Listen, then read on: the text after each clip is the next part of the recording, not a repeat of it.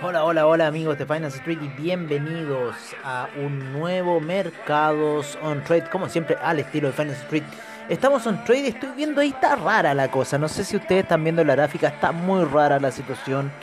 Eh, el estocástico nos quiere ir un poco hacia abajo. Yo encuentro que ya hay un poco de desgaste, ¿no? Con respecto a la gran subida que se experimentó desde el día lunes y ya se intensificó un poco entre lo que fue ayer y el miércoles también. Eh, entonces ya yo creo que deberíamos estar desgastándonos, ¿no? Por lo menos el Dow Jones en la media de 200 periodos en gráficos de 4 horas, la vela, ¿no es cierto?, que hizo de 4 horas la última, terminó bastante poderosa, quizás podría terminar al alza el mercado del día de hoy. El Russell 2000, ¿no es cierto?, después del alza ayer, ha estado bastante lateral, estamos apostando a una baja pero nos tiene ahí bastante neutralizado, porque se mantiene ahí por sobre las medias móviles de 20 y 12 periodos. Y se ha escapado mucho, así que yo creo, se ha escapado mucho de la media de 200 periodos, así que yo creo que debería venir ya una pequeña corrección, por lo menos para el Russell 2000 y frenar un poco toda esta vorágine compradora que ha venido toda la semana y que ya ha venido prácticamente desde lo que es mayo, en lo que es el Nasdaq, ¿no? Mediados de mayo, ya todo ese martillo alcista, ¿no es cierto? que nos mostró el Nasdaq eh, y luego la, gran salida, la gran volada que ha tenido. Eh, así que bueno, estamos ahí pendientes. El Nasdaq también ya está frenando un poco su impulso. Está terminando ahí una vela doji pequeñita, así como una pequeña cosa Morningstar ahí. Vamos a ver qué va a ocurrir. Eh, pero eso, yo creo que ya deberíamos venir en una pequeña fase de corrección. Así que vamos a ver qué nos dice. El Russell 2000 está muy cerca de los máximos históricos que ha, que ha tenido, que tengo registrado acá. Así que bueno, está ahí un poco la situación. Me la jugué un poco en contra pero eh, un poco apostando, ¿no es cierto?, esta situación de máximo histórico, esta gran salida de valle que tuvo el Russell 2000 y un poco a frenar el impulso. El estocástico ya está alto nuevamente, sin embargo debería venir, como les digo, una etapa de un poco, un par de velas, unos dos días de toma de ganancia, ¿no es cierto?, para el Russell 2000 y lo mismo que para el Nasdaq, ¿no?, después de la subida que ha tenido desde la semana pasada. Eh, así que bueno, la próxima semana también eh, se viene el non-fan payroll, se vienen ya entregas de resultados, vamos a estar en una semana bastante interesante para los índices y vamos a ver si van a generar impulso alcista o van a empezar tomas de ganancia. Estamos en el verano norteamericano, entonces en cierta forma estamos barajando un poco esa situación. Eh, yo en esta operación que estoy aquí con Russell 2000, bueno, estoy viendo si hasta dónde se me arranca, cómo se me arranca, qué haré si se me arranca y, por ahora... Eh, estoy viendo esa situación en el Russell 2000. Lo tengo ahí, al, ahí, en la mira, ¿no? Lo tengo en la mira, vigilado. No le quiero meter un hedge, si no me quiero ir en hedge, ¿no? Salvo que sea muy necesario irme en hedge, pero por ahora mm, lo tengo ahí al Russell 2000. Como les digo, estoy viendo, creo que podría venir una caída pronta, pero ir a buscar netamente un par de pips abajo, ¿no es cierto? Una sobreacumulación del índice eh, lo que estaba sucediendo, ¿no es cierto?, con el Nasdaq, que fue a buscar la media de 50, ya por debajo de medias móviles, en gráficos de una hora. Eh, ya ahí, ¿no es cierto?, se está demostrando un poco ese desgaste. El SIP sigue ahí apoyándose en la media de 20 periodos para seguir subiendo. Hay cruce de medias móviles en la de 100 con la de 200 para el, el SIP en gráficos de una hora. Así que eh, hay un cruce ahí importante, quizás alcista. Pero por ahora yo creo que deberíamos frenar un poco. Ha, sido bastante fuerte el alza durante la semana, así que vamos a ver lo que va a suceder. Estoy apostando a esa situación más que nada por ahora. Una jugada corta, eh, un poco contrasentido de la tendencia, lo sé, pero en realidad yendo a buscar otras medias de tendencia como la de 50 periodos. Entonces, un poco de desajuste y quizás en esa de 50 empezar algunas compras, no sé. Como les digo, creo que eh, deberíamos ya dentro de este periodo de tiempo, este próximo mes de julio empezando, deberíamos entrar a alguna fase correctiva de los índices. Netamente como para tener un poco de sanidad y yo creo que eh, los inversores haciéndose parte del capital para ir a disfrutar en las vacaciones, que recuerden que ya viene agosto y agosto por lo general son las vacaciones fuertes de los gringos, así que yo creo que van a hacer algo de cash para ir de un palumpa por algún lado en Estados Unidos, así que es un poco la visión que tengo a esta hora. Vamos a ir a ver el duro, vamos a ir a ver los mercados spot a ver cómo cerró Europa, a ver cómo cerró un poco eh, el Medio Oriente, cómo cerró China, cómo cerró eh, eh, Japón, ¿no es cierto? Porque ya estamos en el cierre de la semana. Recuerden que hoy día tenemos el cierre para el after, así que hoy día estamos cerrando la semana. Estamos, estoy viendo un poco gran subida, ¿no es cierto? En aquí estoy viendo índices chilenos gran subida en lo que es eh, las las cascadas calichera A hoy día subiendo un 9% por estas noticias de posible fusión que están tramando ahí en alguna cosa. Así que ahí subiendo un poco. Mis acciones de Nel ahí un poquito bajas, pero bien. Em, Rusia. Ah, sí, habían unas disputas con Rusia y, e Inglaterra hubieron un poco ese, ese tumulto. Oye, vámonos al mercado spot norteamericano en esta hora. 0,71% eh, para el Dow Jones, 0,30% para el SIP, menos 0,04% para el Nasdaq. El Russell 2000 con un 0,35% de alza en el spot. El VIX con un menos 4,13%.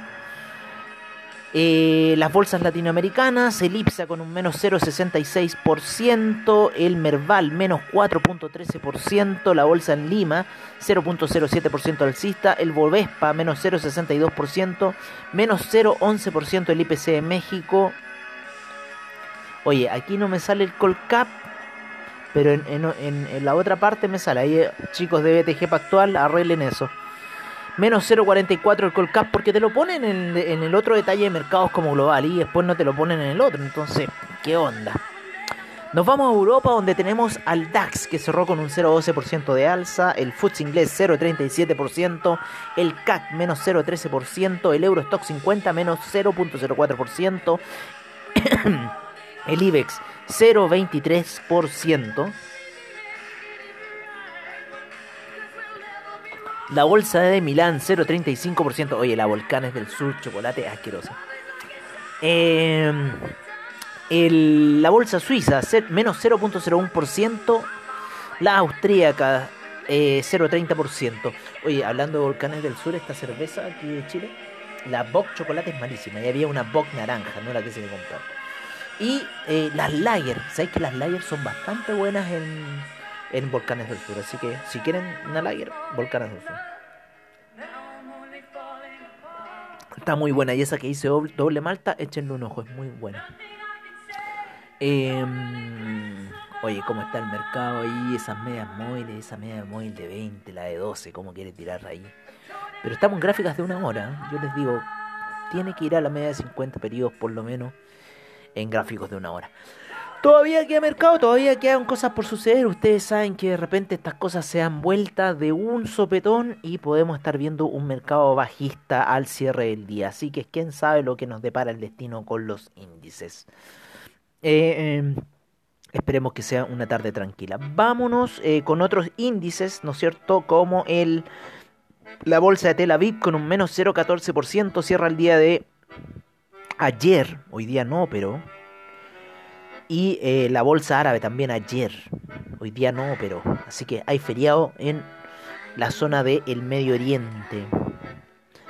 El Nikkei cerró con un 0,66% de alza, el índice australiano 0,45%, el neozelandés 0,13%, el Shanghai 1,15%, el Shenzhen 1,48%, China 50 1,75%, Hang Seng 1,43%. ¿Qué le decíamos nosotros de la media de 200 periodos en gráficos daily? Tenían que hacerle caso a esa gráfica, está apoyándose ahí el China 50. Muy buena salida. Eh, Taiwan Weighted 0,55%, el Kospi 0,51% y el Nifty un 0,44% de alza. Así terminan los mercados para el día de hoy. El BTI ya en la zona de 74 en, con 1% de alza. El Brent en 76,09. El gas natural sigue subiendo un 2,11%. La gasolina menos 0,82%. El petróleo para calefacción menos 0,70%. La nafta 0,27%. El propano 0,28%. El metanol menos 0,78%.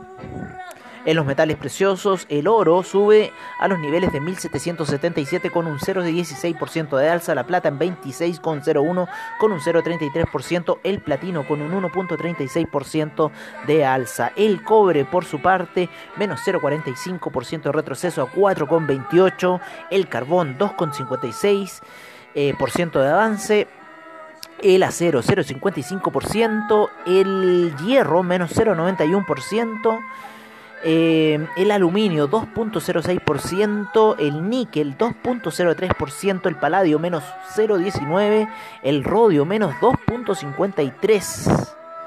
Entran nuevos materiales como el galio, el germanio, el indio, el telurium, mira, todos los nuevos materiales que está metiendo eh, Trading Economics. El hierro al 62%, 0.20% de alza. Estamos viendo, estoy viendo, estoy viendo, eh, ¿cómo se llama? Eh, otros commodities. Las EU Carbon Permits, las, las, las, emisiones de carbono permitidas. El Wind Energy Index, chúpense esa, el Wind Energy Index el Nuclear Energy Index y el Solar Energy Index. ¿Cómo les quedó eso? Así que tenemos esto en lo que es Trading Economics, como nuevos commodities. Interesante lo que está ocurriendo en el mundo de los commodities.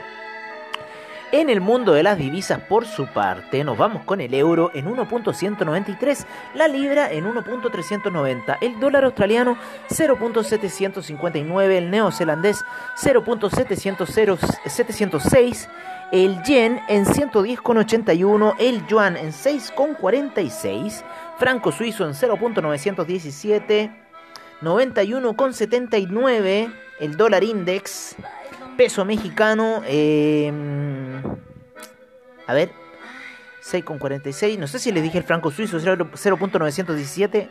Dólar canadiense, 1.229. Peso mexicano, 19,78. El real brasilero en 4,93. En Argentina, 95,58 el peso argentino. Peso colombiano, 3.730. Peso chileno 732. Peso sol peruano en 3,97. Así se encuentran un poco las divisas a nivel global y en Sudamérica. Vamos con las otras divisas, las nuevas divisas, el futuro de las divisas que es el criptomercado, ¿no es cierto? Nos vamos por parte de CoinGecko, estamos viendo una fuerte caída del criptomercado a esta hora, menos 7.9% el market cap, estuvo en 1.450 y ya va en 1.317 billones de dólares hasta esta hora.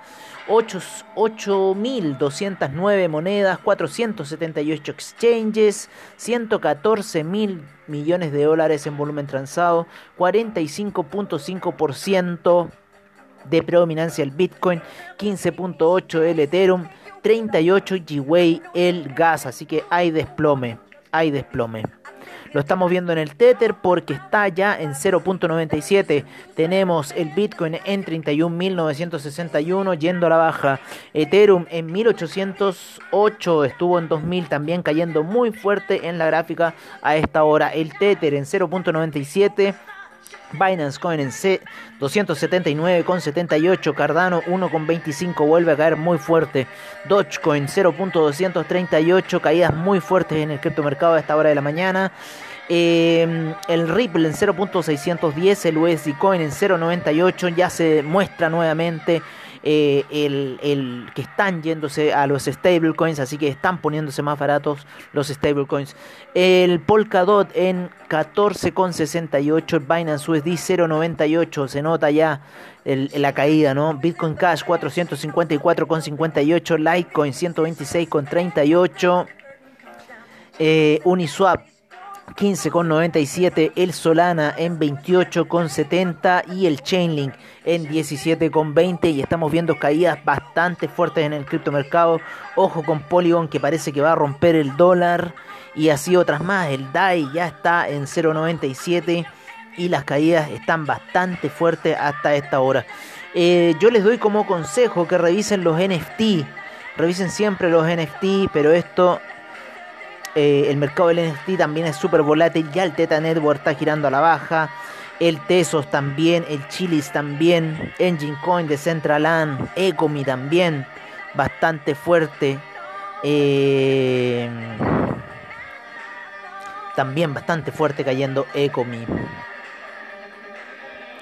Así que bueno, así está un poco el criptomercado a esta hora de la mañana cayendo fuerte, menos 7.9%. Y como les digo, ya el Ethereum Gas subió, así que está empezando a costar más las transacciones. Y ayer empezó un nuevo protocolo para Ethereum, 1159, 1500 y algo, una cosa así me da rara.